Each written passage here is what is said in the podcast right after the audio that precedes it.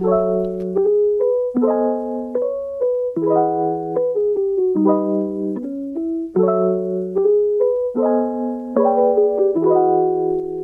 Folge 1 von Ohrkino, dem Podcast des Blinden- und Sehbehindertenvereins in Wuppertal. Mein Name ist Sebastian Schorre und ich freue mich sehr, euch die Folgen hier präsentieren zu dürfen. Macht mir richtig Spaß, habe ich direkt schon in der ersten Folge gemerkt, mit Menschen über die Themen Blindheit und Sehbeeinträchtigung zu sprechen.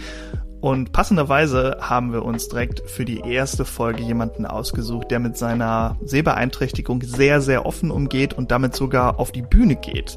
Timo Turga ist Comedian und das schon seit einigen Jahren.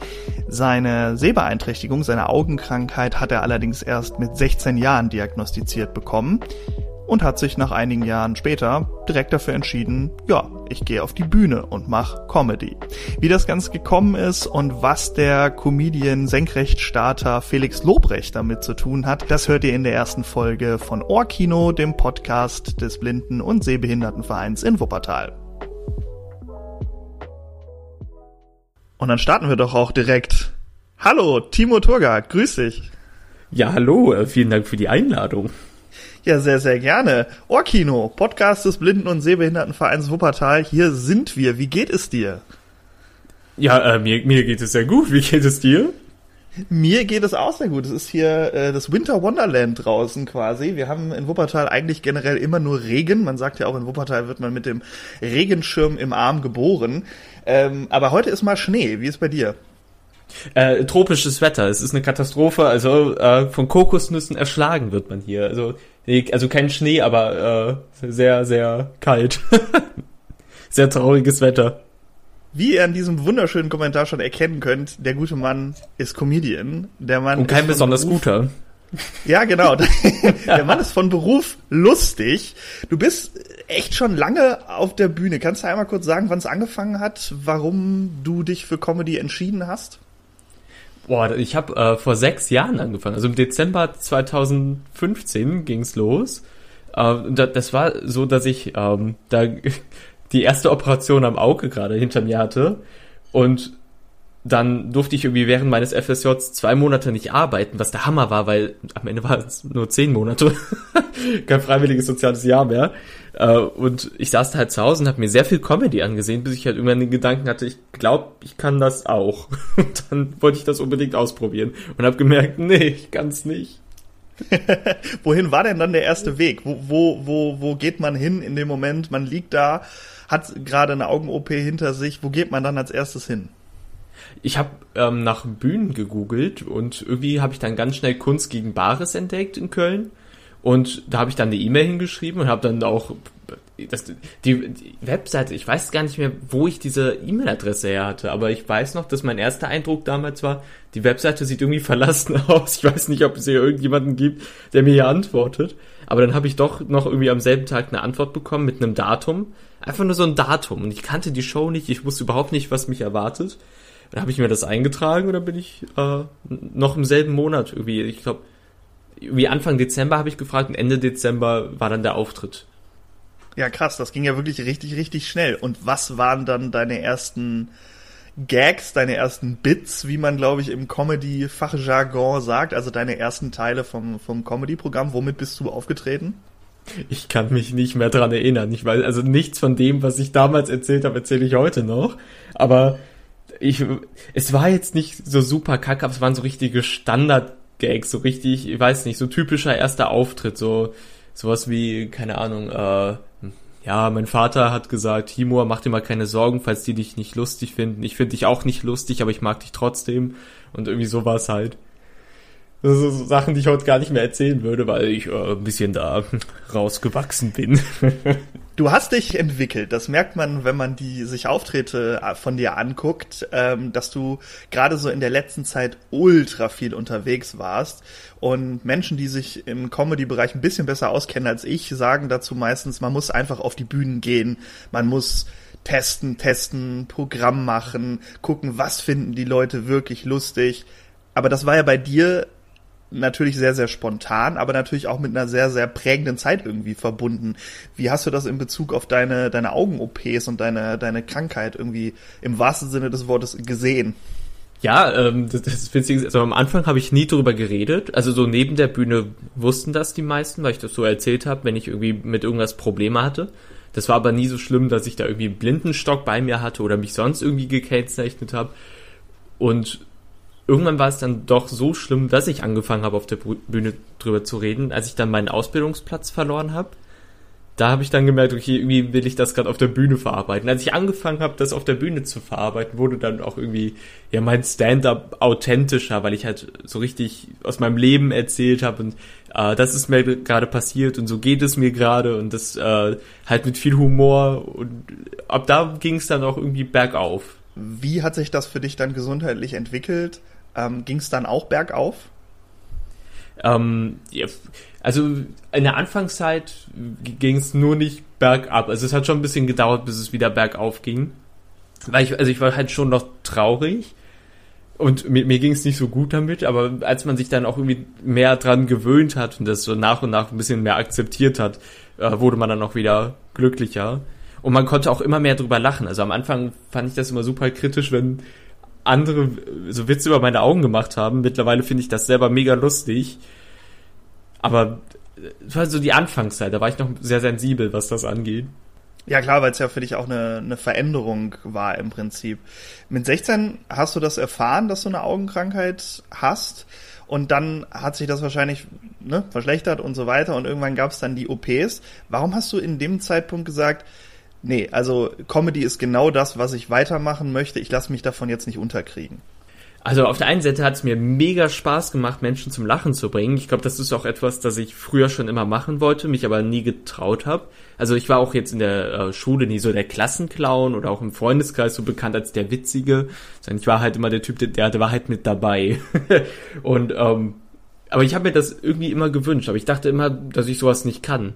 Bis ich halt auf die Bühne gegangen bin und gemerkt habe, so nach und nach, doch, ich kann das schon. Dann hat, hat man so die ersten Wettbewerbe gewonnen und dachte sich, hey, guck mal, also es, es scheint ja nicht scheiße zu sein, was ich hier mache. Und das hat mir auch irgendwie gut getan. Und irgendwie hatte ich dann auch auf einmal so ein richtiges soziales Leben. Ich war viel unterwegs und damit ging es mir auf einmal richtig gut. Und das hat mir, das hat mich abgelenkt, das hat mir gut getan. Ich hatte Spaß. Ich war ähm, richtig motiviert, an mir zu arbeiten, dass es immer besser wird. Also eigentlich, äh, ja, es war eigentlich die beste Entscheidung in meinem Leben, die ich getroffen habe, Stand-up zu machen.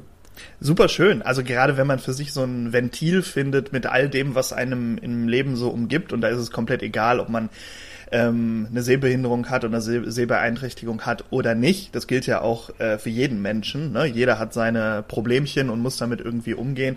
Aber wichtig ist es ja, glaube ich, einfach nur einen Kanal dafür zu finden, um zu sagen, ja, okay, damit, damit kann ich das wirklich ähm, für mich ein bisschen verpacken, ne? Ja, genau. Also es war halt wirklich es hat, es hat so viel verändert auf einmal. Also vorher, ich kann mich gar nicht mehr so richtig dran erinnern, wie ich äh, vor Stand-Up-Comedy war. Aber das hat auch, äh, weil ich war vorher auch so extrem schüchtern und jetzt auf einmal, wenn ich dann draußen bin, mich mit Menschen unterhalte, dann mache ich da auch halt so meine Gags. Also ich verstelle mich auch auf der Bühne kein bisschen. Also wie ich auf der Bühne bin, bin ich auch neben der Bühne und äh, dann kann ich einfach in irgendwelchen Gesprächen mit Leuten, die ich gerade kennenlerne, also meine Witze machen, die zum Lachen bringen. Und ich merke einfach, dass mir das auch in meinem Privatleben halt so viel gebracht hat, auf die Bühne zu gehen. Und für dich selber, für dein Privatleben und auch wahrscheinlich für dein privates Umfeld, war das komisch, dich dann auf der Bühne zu sehen? Was haben deine Freunde, deine Familie dazu gesagt, als du gesagt hast, ja, das ist jetzt das, was ich die nächsten Jahre machen will? also meine Familie war am Anfang halt äh, so ein bisschen, ja, was heißt skeptisch, aber die, die wussten halt, wie ich damals war, halt sehr, sehr schüchtern. Äh, ich bin nicht viel rausgegangen, hatte jetzt nicht so super viele Freunde und dann dachten die sich so, oh nein, wenn der jetzt auf die Bühne geht und dann äh, klappt das nicht, dann fällt er nachher in ein richtiges Loch und da hatten sie halt einfach Angst vor. Äh, ja, meine damaligen Schulfreunde, zu den meisten habe ich irgendwie keinen Kontakt mehr. Und die wenigen, zu denen ich noch Kontakt habe, äh, ja, wir schreiben halt manchmal so auf Instagram, da kriegt er irgendwie mit, wenn ich Wettbewerbe gewinne, da, da waren, das klingt so nach Angeberei, aber da waren dieses Jahr tatsächlich einige dabei, die ich gewonnen habe. Da kommen wir gleich noch drauf, ja. Und da, da schreibt er dann irgendwie so, ja, Timo, willst, wird jetzt nicht langsam langweilig? Willst du die anderen nicht auch mal gewinnen lassen oder so? Äh, aber die, also meine Familie jetzt muss, das habe ich ja noch gar nicht gesagt, äh, die, klingt das so, als wären die so super skeptisch die ganze Zeit, aber äh, jetzt finden die das total gut, was ich mache und immer wenn sie Zeit haben, kommen die auch zu Auftritten. Ja, die waren jetzt bei meiner Solo-Premiere dieses Jahr dabei. Also die sind schon stolz stolz und ähm, du trittst ja nicht nur in Köln auf, wo du, wo du wohnst, ne? Sondern mhm. du bist ja wirklich in ganz Deutschland unterwegs. Also das kann man wirklich sagen, ne? Ähm, ja. Wie, wie läuft der Alltag ab für dich? Also nimm uns mal mit in das Leben eines Comedians. Wie, wie, wann stehst du auf? ich glaube, äh, keiner macht das so kompliziert wie ich, weil, also ich auch so ein Typ bin, manchmal habe ich einfach keinen Bock auf öffentliche Verkehrsmittel also wenn ich jetzt zum Beispiel in Berlin bin, oder ein schönes Beispiel ist München im Sommer 2020, also so im August war ich in München im Quatsch Comedy Club zwei Tage. Und ich bin dann halt äh, ja, morgens aufgestanden, ich habe mich halt angezogen, meine Sachen gepackt, einen Rucksack, ich habe nicht so viele Sachen gebraucht, es waren noch nur leichte Sachen, weil es super warm war, auch Hammerwetter. Und dann bin ich halt mit dem Zug nach München, dann war ich so um 12 Uhr da. Und andere hätten dann jetzt einfach nach äh, einer Bahn geguckt, wie man am schnellsten zu der Location kommt, aber ich bin da einfach eine Stunde hingelaufen. Bin ich da erstmal ins Hotel, dann habe ich mir was zu essen geholt, habe das mit ins Hotel genommen. dann habe ich da was gegessen, habe ich äh, mich nochmal umgezogen, dann bin ich zum Soundcheck gegangen. Ja, weil das Hotel war auch direkt an der Location, also direkt in der Nähe vom Quatsch Comedy Club. Da war dann noch so ein Riesenrad vor dem Hotel, mega lustig. Und dann, äh, nach dem Soundcheck, hatte man noch mal ein bisschen Zeit und dann war die Show oder man hat sich manchmal, also ich glaube, irgendwie haben wir, haben die Comedians sich dann davor auch noch mal zum Essen verabredet, dann sind wir da in der Nähe noch was essen gegangen und dann sind wir alle zur Show gegangen und dann, äh, ja, sind wir da alle aufgetreten und dann alle wieder ins Hotel und haben geschlafen. das heißt, du, du machst diese ganzen Reisen auch alleine. Also wirklich auf eigene ja. Faust und, und bist da nicht mit, manche Leute möchten sich das ja vielleicht so vorstellen, irgendwie mit Entourage unterwegs oder mit Tourbus oder mit keine Ahnung, wie bei Bands halt, sondern du machst das wirklich alleine auf eigene, eigene Faust, ja? Ja, genau. Also ich habe da niemanden dabei. Am Anfang war das natürlich auch äh, eine Riesenüberwindung, vor allem wenn man halt auf einmal sehr, sehr schlecht sieht. Dann muss man sich das schon überwinden. Und ich merke auch immer, also am Anfang, ich, obwohl, nee, ich glaube, ich mache das immer noch. Ich führe halt immer in anderen Städten, wenn ich unterwegs bin, viele Selbstgespräche, so, um mich zu beruhigen. Und dann kommentiere ich meistens immer so meinen Weg und so, so oh, ich höre hier das Ticken, hier ist irgendwo die blindenspezifische Ampel. Boah, ich hoffe, das ist der richtige Weg. Aber ich bin mal gespannt, ob ich da gleich ankomme und rede die ganze Zeit so mit mir selber. Weil mich das auch irgendwie beruhigt. Aber ich bin immer alleine unterwegs. Äh, okay, man muss aber auch sagen, manchmal äh, buchen mich Leute und buchen dann auch extra jemanden irgendwie aus Köln, der ein Auto hat, damit die mich mitnehmen können. Das, das ist ja quasi äh, dann dein Plus eins, ja? Wie, wie bei einer Party, dein Plus eins. Ja, ja, das, ich habe hab das schon öfter gehört, so, ja, guck mal hier, kennst du noch wen aus Köln, den du, äh, noch, der irgendwie mitkommen kann? Und dann frage ich halt immer so die, die dieselben Leute, so, ey, was, hier, der sucht noch jemand, möchtest du auch mit auftreten? Und dann fühlt man sich selber so super komisch, weil man sagt, weil ich, ich würde jeden gerne fragen, aber ich bekomme dann immer so diese Aufgabe, ja, frag mal jemanden mit einem Auto weil manchmal ist die Location dann doch irgendwie nicht so leicht erreichbar mit, äh, also so im Münsterland zum Beispiel gibt es Shows. Äh, das sagt der Veranstalter auch immer, dass er mich dann gerne bucht, wenn noch jemand aus Köln dabei ist, der ein Auto hat und äh, immer wenn er mich fragt, weiß ich genau, okay, ich habe eine Mitfahrgelegenheit. das sind ja schon sehr, ich will schon sagen, fürsorgliche Veranstalter, die dann da dich buchen. Hast du auch Situationen erlebt, entweder für dich so privat, du hast ja gerade von Momenten erzählt, wo du dich selber beruhigen musst, oder aber auch von anderen Leuten, entweder Leuten, die dich gebucht haben und so, wo du gemerkt hast, äh, die sind jetzt nicht so cool damit, dass ich eine Beeinträchtigung habe? Eigentlich nicht. Also eigentlich fanden die meisten das immer eher spannend und wollten auch immer viel wissen. Oder die meisten, denen war das einfach egal, aber die waren jetzt dann auch nicht so, dass sie, äh, dass denen das jetzt irgendwie unangenehm war oder mir noch irgendwelche anderen Hindernisse so in den Weg gestellt haben. Also jetzt nicht buchstäblich, sondern es mir unnötig kompliziert gemacht haben.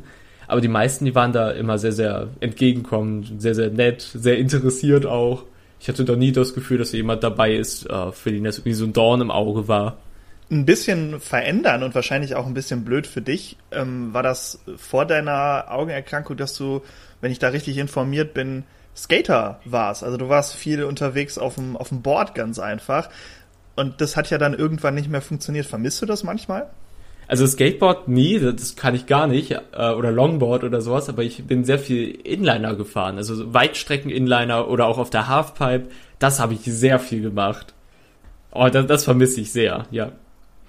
Aber ich habe jetzt vor kurzem, ähm, da hat, äh, da habe ich einen Moderator kennengelernt von der Show, mit dem habe ich mich dann angefreundet, der liebt Inliner fahren und der hat mir alte Inliner von sich geschenkt und fährt dann immer mit mir, also so passt dann auf mich auf, sucht eine Strecke, wo viel Platz ist, wo es nicht so viel gibt, worüber ich fallen kann, mit glattem Boden. Und dann fahren wir da immer zusammen, damit ich das mal wieder machen kann. Ja, mega. Also das ist ja, das ist ja auch wieder sehr fürsorglich. Also die Erfahrungen, die du gemacht hast, generell in der Branche oder auch drumherum, die waren dann eher positiv. Wie gehst du selber so in deinem eigenen Kopf damit um, wenn zum Beispiel so Situationen kommen, wie du gerade aus der Stadt erzählt hast, wenn du selber ein bisschen Panik bekommst? Also meistens so in anderen Städten ist immer noch alles gut. Ähm, mir geht's dann meistens schlecht, wenn ich gerade mal irgendwie so einen selbstständigen Moment habe, wo ich etwas schaffe, vielleicht auch ohne Hilfsmittel. Und dann kommen manchmal halt so Kommentare auch von anderen Leuten, nicht nur manchmal leider, die kommen leider sehr, sehr oft von irgendwelchen fremden Menschen, die beobachten, was ich mache und mich dann so als äh, Betrüger darstellen. So, hier, guck mal, der ist gar nicht blind und vor allem behaupte ich auch nirgendwo, dass ich ganz blind bin und oh, ich, das verunsichert mich dann immer extrem und dann äh, stehe ich manchmal selber da und denke mir, ja, bin ich jetzt ein Betrüger? Also die schaffen es wirklich, mich so zu verunsichern, dass ich denke, ja, vielleicht bin ich ja gar nicht blind. also die, die verunsichern mich manchmal so sehr. Also das sind so Momente, wo ich, wo es mir dann nicht gut geht oder auch wenn ich das Gefühl habe, oder e-, eben wenn ich da manchmal nicht selbstständig bin und etwas nicht selber hinbekomme und ich dann Hilfe brauche, dann habe ich halt diese Angst, dass ich jemandem zur Last falle. Kennst du das äh, Hochstapler-Syndrom? Ja. Das ist, glaube ich, in der, in der Comedy-Branche generell sehr, oder in der Medienbranche im Allgemeinen, in der ich mich ja auch regelmäßig bewegt habe, ein weitreichendes Problem das beschreibt so ein bisschen das Gefühl, was du gerade auch äh, beschrieben hast, nämlich das Gefühl, selber gar nichts leisten zu können, gar nicht so gut zu sein und eigentlich allen Leuten irgendwie nur was vorzumachen. Das kommt vor allem bei Menschen vor, die äh, eine Arbeit machen, die jetzt nichts erschafft, also so richtig körperlich zum Beispiel ein Handwerker kann am Ende sagen, okay, ich habe, ähm, weiß ich nicht, eine Mauer hier hingesetzt, aber in dem Bereich, in dem wir beide uns bewegen, also dem Medienbereich, ist das, was man erschafft, immer so abstrakt. Man weiß ja nie so ganz, was ist das? Ist das gut? Das bewerten andere Leute. Man selber hat da vielleicht einen ganz anderen Bezug zu. Ähm, und das ist lustig, weil das beschreibt quasi gerade so ein bisschen so diesen, diesen Moment, äh, wobei du ja eine Diagnose hast, ne? Ja, ja, genau. Und vor allem, also das Lustige ist mit dem Hochstapler-Syndrom. Ich habe jetzt schon auch von vielen gehört, dass sie vermuten, dass ich das habe. Weil äh, ich halt nach Auftritten immer so klinge. Also ich habe manchmal, also so in meinem engeren Freundeskreis unter Comedians hat sich das, hat sich der Begriff, äh, das ist so ein richtiger Turga äh, etabliert. Also weil, also das sagt man dann, wenn man einen richtig guten Auftritt hatte, aber denkt, der war total scheiße dann sagt man, das, das ist ein richtiger Torgeber. Also, weil ich, ich habe gute Auftritte und denke immer, nee, das war nichts.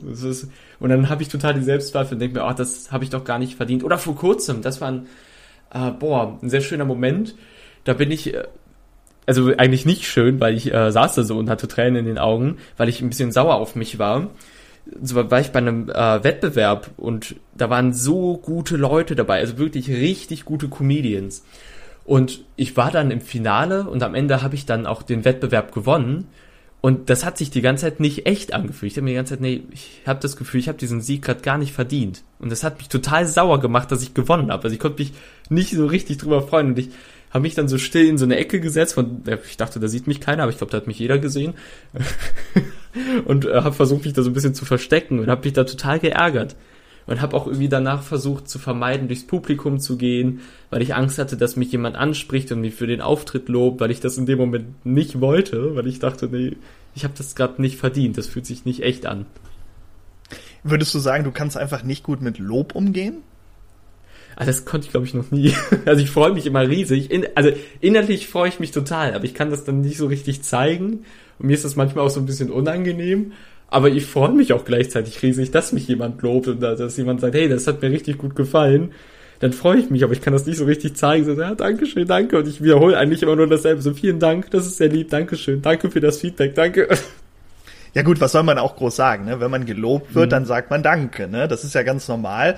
Dann ist die ganze Sache natürlich auch durch. Man kann jetzt noch ein etwas gezwungenes Gespräch mit irgendjemandem anfangen, mit dem man eh nichts zu tun hat nach dem Auftritt. So, das geht natürlich ohne Frage. Aber man sagt dann Danke und dann dann hat sich das, oder? Also na klar, du erzählst jetzt gerade, da können sich Freundschaften entwickeln oder wenn dann Leute, die dich schon mehrfach gesehen haben, Fans oder sowas in der Art, ähm, dann, dann sagen, hey, das war, das war mega cool oder es war cooler als letztes Mal, dann, da muss man ja auch irgendwie damit, damit umgehen, ne? Aber es, es bleibt dann meistens bei denselben Floskeln, ne? Ja, genau, also oft, also ein Problem, das ich dann auch oft habe, ich, es gibt ja irgendwie so, finde ich, so zwei Arten von Menschen, die nervös sind. Die, die nervös sind und dann nichts sagen. Oder die, die nervös sind und dann anfangen, irgendeinen Blödsinn zu erzählen. Der so richtig so zusammenhangslos ist. Und ich bin leider einer von denen. Und äh, dann ist das oft so, wenn ich dann durch Komplimente nervös werde, fange ich an, irgendeinen Blödsinn zu erzählen. Dann ist auf einmal so eine ganz komische Stimmung und dann gehen die Leute weg. Aber, aber mhm. zum Thema Stimmung nochmal, wenn du, wenn du auf der Bühne stehst, bekommst du ja, das ist ja das Schöne bei so Bühnenauftritten, direktes Feedback. Ne? Das ist ja, ja, nicht so wie wenn man jetzt im Radio unterwegs ist, wo man im Prinzip in ein Mikrofon reinsendet oder wie hier beim Podcast. Ich sag am ich habe am Anfang der Folge und ich sage auch noch mal am Ende der Folge übrigens, wie ihr als Hörer auch äh, euch hier quasi mit mit äh, reinbringen könnt. Dann gibt's noch mal äh, Adressen und so weiter, aber ähm, Mailadressen, Instagram-Channel und so weiter. Aber so auf der Bühne kriegt man ja direktes Feedback für das, was man macht. Du hörst und siehst dann ja auch noch in Teilen dann ja auch direktes Feedback. Macht das in dem Moment dir nicht einfach ein gutes Gefühl? Oh ja, also die ähm, generell die Zeit auf der Bühne. Also ein sehr, sehr guter Freund von mir, der mich jetzt seit meinem ersten Auftritt kennt. Also der hat die komplette Entwicklung mitbekommen, war auch bei meiner Solo-Premiere dabei. Also er hat auch bei dem Wettbewerb, den ich gerade eben erwähnt habe, da war er mit dabei. Und er beschreibt mich immer wie so ein Stotterer, der, äh, sobald er auf die Bühne geht, perfekt singt, ohne zu stottern. Und so fühlt sich das für mich auch an. So neben der Bühne mache ich mir immer viel zu viele Gedanken und bin so unsicher. Aber sobald ich auf die Bühne gehe, ist das weg. Und da ist dann, dann läuft alles super. Ich fühle mich richtig gut und äh, kann mit allem super umgehen.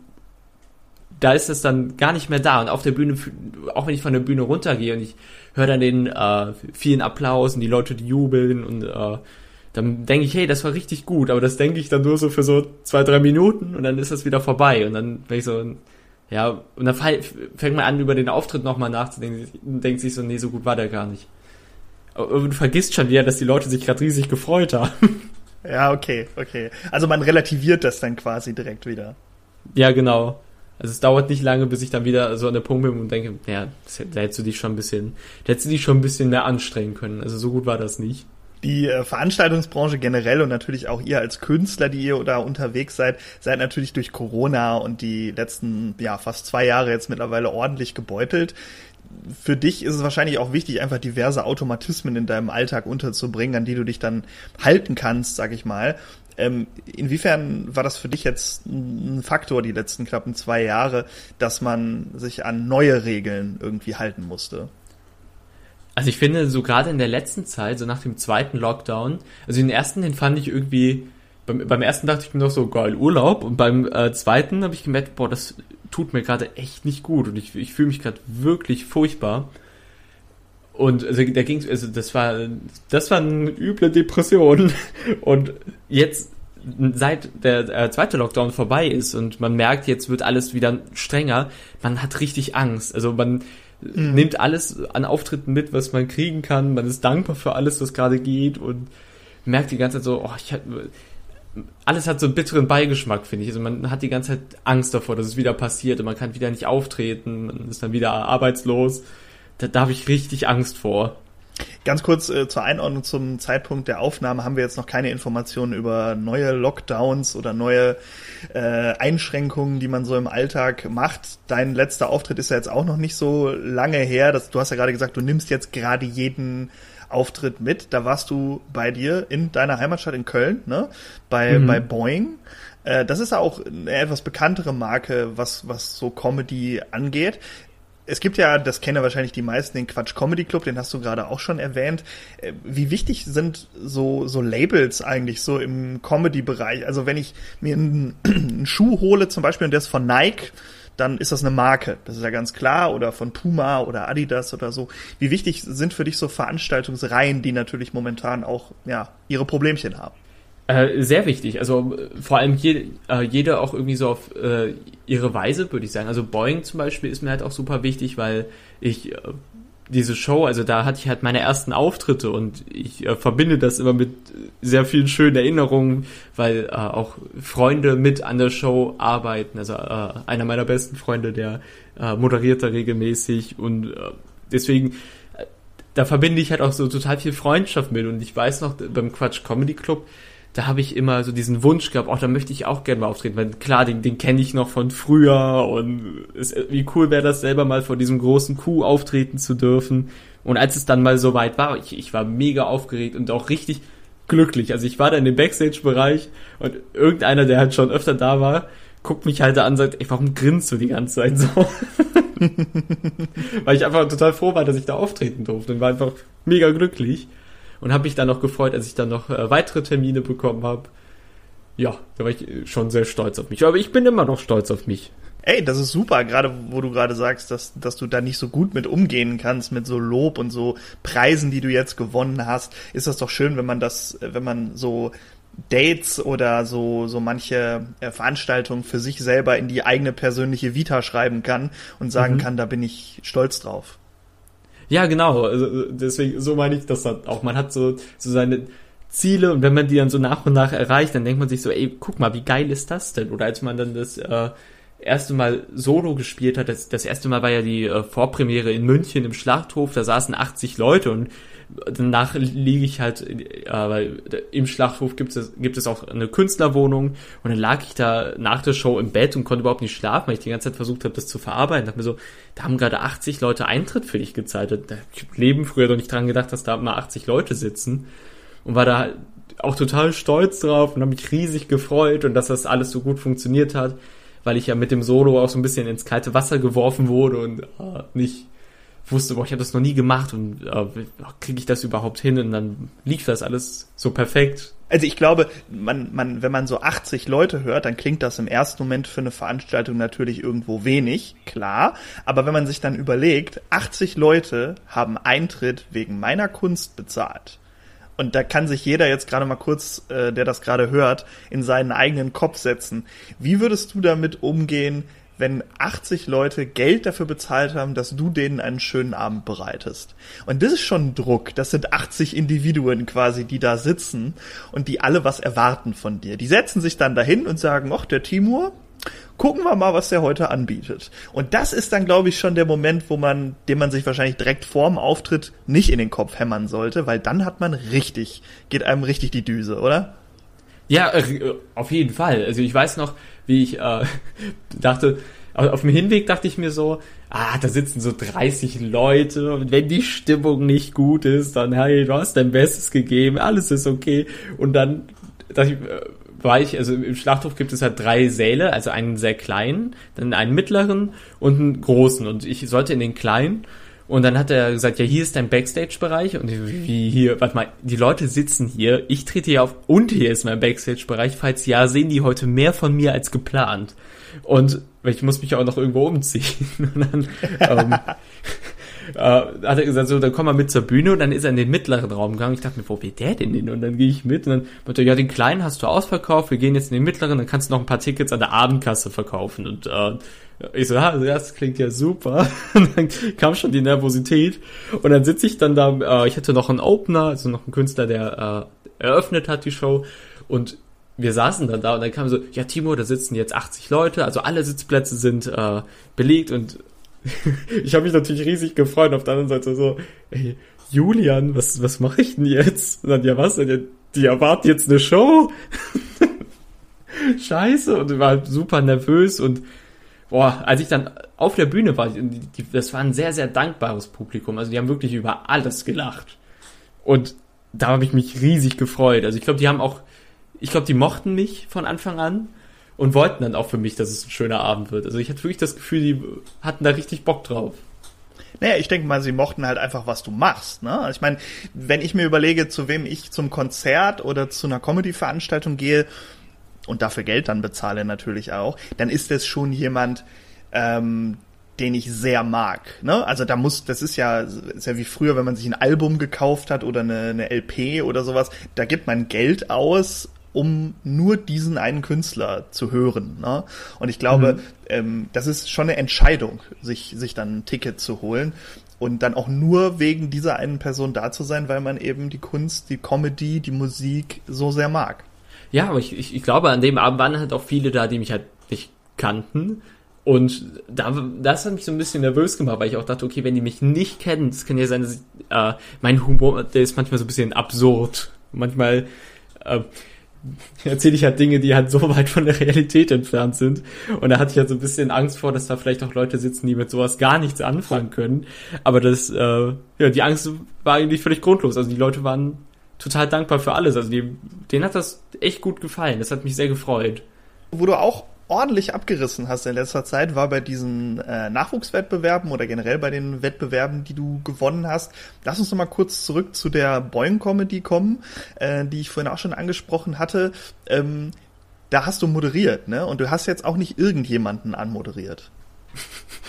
nee. ähm, ja, es ist, ich weiß nicht, also bei Boeing geben wir äh, vielen Künstlern eine Chance und da sind äh, ja auch manchmal Profis dabei, die dann äh, neues Material für ihr nächstes Programm testen und da war jetzt vor kurzem so ein Profi, ich weiß nicht, ob ihr schon mal von dem gehört habt, wenn ihr euch mit Comedy auseinandersetzt, ist der Name bestimmt schon mal irgendwo gefallen, äh, Felix Lobrecht. Den durfte ich da anmoderieren. Und ich habe das halt morgens erst erfahren und war den ganzen Tag mega nervös, weil das war auch meine zweite Moderation.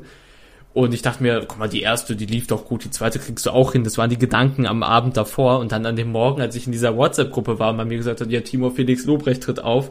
Ich so, ah, okay, sehr gut, warum heute? Jetzt muss ich den anmoderieren, ja geil. Das heißt, ich muss dafür sorgen, dass die Show gut läuft und äh, er da angenehm testen kann.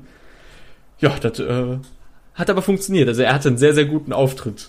Aber das äh, wundert mich jetzt auch nicht. Also er wäre nicht da, wo er jetzt ist, wenn er keine guten Auftritte hätte. Der Mann ist, äh, ja, Podcaster, wahrscheinlich mit dem erfolgreichsten Podcast in, in Deutschland. Der füllt Hallen, wenn sie erlaubt sind, wegen Corona. Und ähm, wer ihn nicht kennen sollte, ich glaube, das werden die wenigsten sein, auf jeden Fall mal online nachschauen was der gute Mann so gemacht hat in der letzten Zeit. Genauso wie bei allen Dingen, die du natürlich gemacht hast. Das mag ich nochmal eben kurz als Werbung hier mit reinsetzen. Denn äh, das macht richtig Spaß. Äh, da gibt's auf YouTube auch genug Sachen, die man sich anschauen kann. Und äh, du hast ja auch selber soziale Medien, die du nutzt. Ähm, Instagram unter anderem, wo du auch regelmäßig postest, wo du gerade bist, was du gerade machst. Das vielleicht mal als kleiner Disclaimer für zwischendurch. Ähm, war das in dem Moment, wo du das erfahren hast, eher so eine Drucksituation, wie du vorhin erzählt hast, wenn du halt weißt, okay, ich muss jetzt liefern auf der Bühne? Oder war das mehr so ein Ding, was du auch erzählt hast, so das schreibe ich mir jetzt in die Vita, da habe ich Felix Lobrecht anmoderiert? Ja, so ein bisschen schon, also ein bisschen von beidem auch. Also ähm, natürlich, ich habe mich schon so ein bisschen, ja, was, unter Druck gesetzt klingt so negativ, aber ich, glaube, diesen Druck, den habe ich mir einfach selber gemacht, dass ich wollte, dass es ein guter Abend wird. Das will ich aber, wenn ich moderiere, immer, also für alle, dass wirklich alle zu fairen Bedingungen dann neues Material ausprobieren können oder äh, Newcomer so gute erste Auftritte haben können und nicht sofort äh, eingeschüchtert wieder nach Hause gehen danach.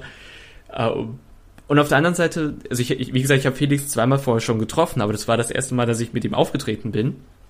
Und ich habe auch irgendwie das Gefühl gehabt, dass an dem Abend alle versucht haben, ihn so ein bisschen zu beeindrucken. Ich weiß auch gar nicht, wie viel er von der Show mitbekommen hat. Aber irgendwie ist es schon cool. Also man, man wird auch ein paar Mal drauf angesprochen. Und äh, dass Leute irgendwie sagen, hier, bist mit Felix, wie war das denn? Wie ist der so? Also es ist schon cool, also dass man sagen kann, auch weil man ja, man trifft ja auch manchmal Leute und man, ich bin jetzt absolut kein bekannter Comedian und es ist halt auch, ich erzähle das auch nicht gern, dass ich das beruflich mache, weil die Leute dann immer so skeptisch werden. Also ich habe vor kurzem eine Frau kennengelernt, die dann irgendwie, äh, wir haben halt sind ins Gespräch gekommen in der Bahn und dann hat sie halt gefragt, was ich so beruflich mache und ich bin immer so, okay, sagst du jetzt die Wahrheit oder findest du jetzt einfach irgendwas? Und dann habe ich gesagt, ja, ich bin Com ich bin Comedian. Und sie so, oh, äh, bist du bekannt, muss man dich kennen? Und ich so, nee. dann ist, ist es irgendwie cool, wenn man einfach sagen kann, so, ja, mit wem bist du denn schon aufgetreten? So, ja, also vor ein paar Tagen habe ich Felix Lobrecht anmoderiert. Das ist dann schon was anderes, ne? Wenn man sagen kann, hey, vor ein paar Tagen war ich mit dem da, den kennst du vielleicht, so wie du das gerade so ein bisschen äh, anmoderiert hast. Wie gesagt, ich denke, die meisten werden ihn äh, mittlerweile kennen, so von den etwas jüngeren Comedians auf jeden Fall, ja, der Comedian, wenn man so möchte. Ähm, kann man Frauen damit beeindrucken? Äh, äh, nee, weil dann sagen die, cool, kannst du mir seine Nummer geben und dann haben die kein Interesse mehr an dir. Also erwähnen Felix Lobrecht nicht. Äh, das ist so mein Tipp, egal wie oft ihr mit dem auftritt, sa sagt, ihr habt, den, ihr habt noch nie von dem gehört oder so. Aber wenn ihr das auch nicht gut, weil dann wollen die euch Videos zeigen und dann haben die den direkten Vergleich zu euch. Einfach sagen, ja, kenne ich, äh, noch nie begegnet.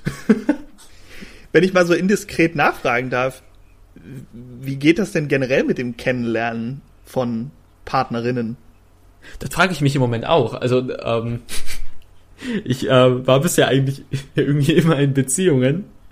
Und äh, ich, ja, jetzt bin ich wieder seit einer bestimmten Zeit, so seit äh, anderthalb Monaten, wieder alleine und versuche mich da auch gar nicht so unter Druck zu setzen, jetzt wieder jemanden kennenzulernen. Ich lasse das eher so auf mich zukommen. Aber ich war auch noch nie bei Dating-Apps. Ich habe keine Ahnung. Ich weiß nie, wie ich an meine letzten Beziehungen gekommen bin. ich meine das eigentlich eher so auf Corona bezogen jetzt. Also, so. ne, wenn, wenn man eh so in der Bahn, da hält jeder von einem Abstand. Ganz egal. Früher war das so, dass man nur von den Leuten Abstand gehalten hat, wo man wusste, okay, da sollte man definitiv Abstand halten. Mittlerweile hält jeder von jedem irgendwie gefühlt Abstand. So richtig ins Gespräch kommen, ja, vielleicht mit jemandem, der irgendwie 0815 aussieht, ähm, aber du hast ja meistens deinen Blindenstock dabei. Ich weiß nicht, ob die Leute dann generell sagen, oh, da vielleicht lieber nicht so. Das will ich mir jetzt gerade nicht, das, das will ich mir jetzt gerade nicht anhören sozusagen. Ich denke mal, dass das, das werden manche wahrscheinlich halt sehr, sehr oberflächlich dann auch, ne, so sehen. Also die Frau, von der ich erzählt habe, die ich in der Bahn kennengelernt habe, da war das so. Also eigentlich, man muss auch sagen, eigentlich brauche ich keine Hilfe, in die Bahn zu kommen, meistens jedenfalls. Und ähm, gerade da an dem Bahnhof, das war halt bei mir hier in der Gegend, das ist halt super leid. Da hat sie mir halt in die Bahn geholfen, sie hat mir das angeboten, war super freundlich und wir sind halt ins Gespräch gekommen, weil äh, es, war am 11.11. .11. und ich musste für einen Auftritt nach äh, Düsseldorf und dann war die Bahn aber mega voll, es war sehr, sehr laut und alle standen sehr eng beieinander, wir standen dadurch auch enger beieinander. Und Karneval halt, ne? Ja, und erstmal habe ich mich die ganze Zeit gefragt, ist das eigentlich dieselbe Person, die mir eben noch in die Bahn geholfen hat? Weil am Anfang standen wir noch nicht so eng beieinander. Und ich so, bevor ich dir jetzt irgendwas sage und sage, ey, danke, dass du mir in die Bahn geholfen hast und die hat keine Ahnung, wovon ich rede, habe ich erstmal nichts gesagt. Und da waren da Jugendliche, die haben Musik abgespielt und die Playlist, die fingen richtig gut an. Also da liefen so Songs wie Take on Me und so, so wo jeder irgendwie noch mit dabei ist. Und irgendwann fingen dann so Ballermann-Hits an. Und ich guck sie dann an, ja, ich guck sie dann an und sag dann, oder ich habe versucht, sie anzugucken, sagen wir so. und hab dann gesagt, ich finde die Playlist hat ganz schön stark nachgelassen. Und dann so, ist man halt so ins Gespräch gekommen. Dann waren Ballermann-Hits der Opener, ist auch nicht schlecht. Es war eine mega Vorlage, ja. Jetzt habe ich ein bisschen Angst, mir ist mir gerade eingefallen, die folgt mir auf Instagram, wenn die sieht, dass der Podcast raus ist und angenommen, die hört sich den an. Äh, liebe Grüße an der Stelle. Liebe Grüße auch von meiner Seite an der Stelle. Du hast das Beste gemacht, was man machen konnte. Du hast jemandem in die Bahn geholfen, obwohl er gar keine Hilfe gebraucht hat. Nein, aber besser so als, als äh, jemanden stehen lassen. Das finde ich dann auch immer irgendwie wichtig zu, zu sagen. Wo man helfen kann, sollte man helfen. Generell. Ja, aber wenn ich eine Person nett finde, sage ich ja. Ja, natürlich. Das, das, das merkt man dann. Das hört, das hört man dann wahrscheinlich auch direkt, ob es eine nette Stimme ist. Ja, genau, die Person, die Person hört sich freundlich an, da finde ich das okay, wenn die mir hilft. Wo wir gerade schon bei Hören sind, das ist eine perfekte Überleitung. Ne? Der, der berühmte Connector in der Comedy äh, wurde jetzt hier gerade äh, gesetzt. Und zwar, das ist ja die erste Folge hier von Orkino, aber wir haben eine kleine Rubrik und die möchte ich ganz gerne mit dir starten. Hast du Lust? Oh, jetzt bin ich gespannt. Wenn jetzt die Wer wird Millionär-Musik anfängt, dann kriege ich einen Anfall, weil, also, ich komme wahrscheinlich nicht weiter als die erste Frage. Es ist kein Quiz, es ist einfach tatsächlich eine, eine offene Frage quasi, die du beantworten kannst zum Abschluss ah. vom Podcast. Ähm, und zwar würde ich ganz gerne wissen, was ist dein Lieblingsgeräusch? Was hörst du am liebsten? Fließendes Wasser. Ich, ich finde das toll. Ich weiß nicht wieso, aber ich krieg davon Durst. Und ähm, es ist es hat so was Erfrischendes. Ich mag dieses Geräusch von so kleinen Bächen und so fließendes Wasser finde ich toll. Wenn man so eine Wasserflasche irgendwie bei sich trägt und äh, so ich trage immer Cargohosen, dann stecke ich mir die immer so in die Tasche und immer wenn ich dann Schritte mache, höre ich die ganze Zeit dieses Plätschern, das ist toll. Ja, das ist ein wunderschönes, also kann das, kann, darf das nur die Flasche in deiner Cargohose sein oder darf das auch Natur sein? Also gehst du auch am Rhein entlang und sagst, ach schön, fließendes Wasser. Ja, beim Rhein höre ich es irgendwie nicht so, weil immer wenn ich am Rhein bin, höre ich alles andere viel lauter als das Wasser. Aber generell in der Natur ist das immer schöner. Es gibt, ähm, ich, ich komme ja eigentlich aus Troisdorf und da gibt es äh, auch irgendwie in, in Troisdorf-Eschmar gibt es die Eschmarer Mühle und da gibt es dann da auch also so ein ja, so, so, geht da super schöne Gegend. Also ich bin immer sehr gerne da. Zumindest, ich habe mir sagen lassen, da ist es sehr schön. So und ähm, nein, also, also ich habe es früher mit eigenen Augen gesehen. Das heißt, ich gehe hin und weiß noch, wie es aussieht. Aber ähm, da, gibt es auch so, so einen Bach und da setze ich mich dann gerne hin und höre einfach zu, weil ich dieses Geräusch so gerne mag. So im Sommer ist das immer schön da. Super schöner ähm, Einfall oder super schöne äh, Erinnerung, die du damit verbindest, auf jeden Fall. Ich finde das immer schön, Menschen das zu fragen, weil ich glaube, das eröffnet immer so ein ganz eigenes Thema nochmal und das, das macht halt viel bei Menschen auf, weil es kann auch sein, dass die Leute irgendwie sagen, ja, mit Natur habe ich es nicht so, aber wenn du so ein schönes Schnitzel in die Pfanne haust, dann ist das mein Lieblingsgeräusch. Oder Tofu für die Leute, die kein, kein Fleisch essen. Ähm, oder wenn, äh, weiß ich nicht, wenn der Schnee fällt zum Beispiel, ähm, ist ja auch immer so ein, so ein leichtes, stilles Geräusch oder so, wie man an Heiligabend mit der Familie zusammensitzt oder solches etwas Pathetisches, ne? Aber so hat dann jeder, ich finde, das sagt viel über Menschen aus das Witzige ist, äh, alles, was du gerade genannt hast, kann am selben Abend stattfinden. Weißt du, so Raclette machen wir an Heiligabend immer, da hört man das Fleisch brutzeln. Wenn es dann noch schneit, hat man auch noch den Schnee. Dann sitzt man da mit der Familie zusammen. Also es kann sogar alles gleichzeitig stattfinden. Und wenn ich dann noch so eine Flasche Wasser so in meiner Hose hab am Tisch, dann ist alles da. Und als ob wir das abgesprochen hätten, äh, Timur, will ich ganz gerne überleiten. Und zwar, wir veröffentlichen ja jetzt hier im Dezember, aber die zweite Folge von Oakino kommt auch noch vor Weihnachten. Das heißt, es gibt eine kleine Weihnachtsfolge. Die zweite Folge ist, äh, ist eine Weihnachtsfolge, wo wir auch ein bisschen über Weihnachten sprechen. Und unsere Folge, lieber Timur, ist vorbei. Wir äh, sind am Ende des Gesprächs. Wir haben, wir haben keine Zeit mehr. Ähm, ich bedanke mich recht herzlich bei dir, dass du dir Zeit genommen hast für die erste Folge Ohrkino. Ich wünsche dir ganz, ganz viel Erfolg für die Zukunft. Ähm, mach dein Ding weiter und äh, zieh durch. Und äh, ja, danke. Vielen Dank für die Einladung. Ich äh, kann das nur zurückgeben. Vielen Dank für das schöne Gespräch. Es hat sehr viel Spaß gemacht und ich wünsche euch ganz viel Spaß und Erfolg ja, äh, mit dem Podcast noch in der Zukunft.